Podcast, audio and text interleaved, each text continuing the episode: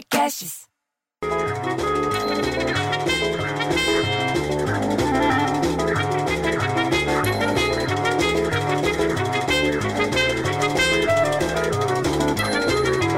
Caralho, velho, você viu essa?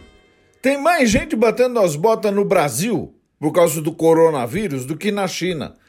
474 mortes, bicho, nas últimas 24 horas no Brasil a mais do que tem lá. Você acredita no negócio disso? É pra pensar sério. E não ficar que nem a dona Clarice que não usa máscara, é porque eu fico muito feia. Porra, precisa ver ela então sem máscara pra você entender. Só em Blumenau, Blumenau, de Santa Catarina, dobrou o número de, de, de coisas após a volta do comércio. Você acredita nisso? Tinha 68 casos em 13 de abril. Mas no que abriu o comércio, reabriu ontem na cidade, 177. 160% a mais, bicho. A coisa tá ficando feia por aqui. E tá tão feia que até o Trump, que é presidente lá dos Estados Unidos, que tem cara de vilão de desenho animado, ele não parece que ele veio de um desenho animado, diz que acompanha de perto o surto sério do novo coronavírus no Brasil. E tá pensando, sabe o quê? Em suspender os voos de lá para cá. Estão lá vendo se dá, se não dá. E aqui o governo também, viu? Está restringindo a entrada de estrangeiro nos aeroportos por mais de 30 dias. A restrição já estava aqui, desde o dia 30 de março. Agora é mais 30 dias. Porque eles estão com medo. Tá todo mundo com medo, porque o avanço da pandemia do Covid-19 no Brasil, comparado com os outros países da América do Sul, tá triste, bicho.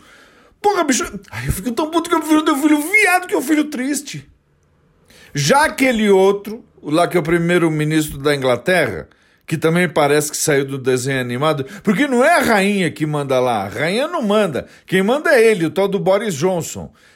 Esse Boris Johnson anunciou que nasceu o primeiro filho. Olha lá, não é boa notícia, primeiro britânico, acabou de se recuperar do Covid-19, a mãe da criança também passa bem, é o quinto filho dele já, bicho.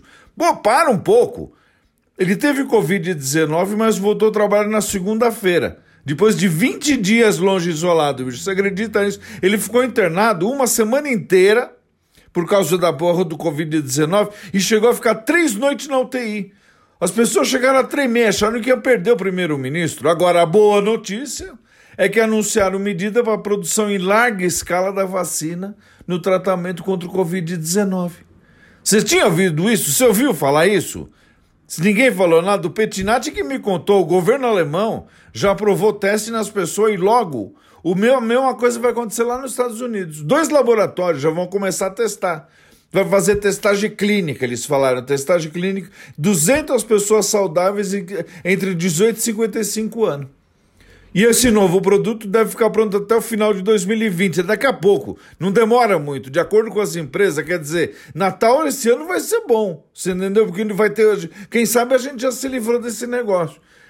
E em Israel, sabe o que eles estão fazendo? Eles estão testando as voltas aula durante a pandemia. Tudo planejadinho, rodízio das turmas, distanciamento do aluno na sala, no recreio também, não é para ficar fazendo bagunça.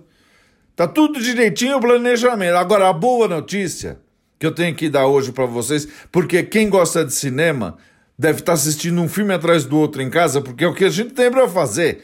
É que no Oscar 2021, os filmes que estão exibidos na internet durante essa pandemia vão poder concorrer. Esse monte de filme que você está assistindo, Escolhe um já, viu? Porque você vai ter que torcer por um. Porque vai ter um monte de gente aí que, de filme da internet que vai virar candidato ao Oscar em 2021. A Miquelina, que tem 14 anos, mas tem nome de velha, disse que o pessoal da premiação, que eles são da academia, derrubou essa exigência que tinha de exibição que só no cinema, porque só podia concorrer quando estava no cinema nos Estados Unidos. Mas por causa da pandemia, sabe o que aconteceu? Agora também o que tá na internet vai valer. Porra, bicho, eu fico tão feliz que eu prefiro ter um filho viado que o filho Oscar. Agora eu vou te falar uma coisa. Essa música de novo entrando pra me encher o saco. Porra, bicho, para com essa merda.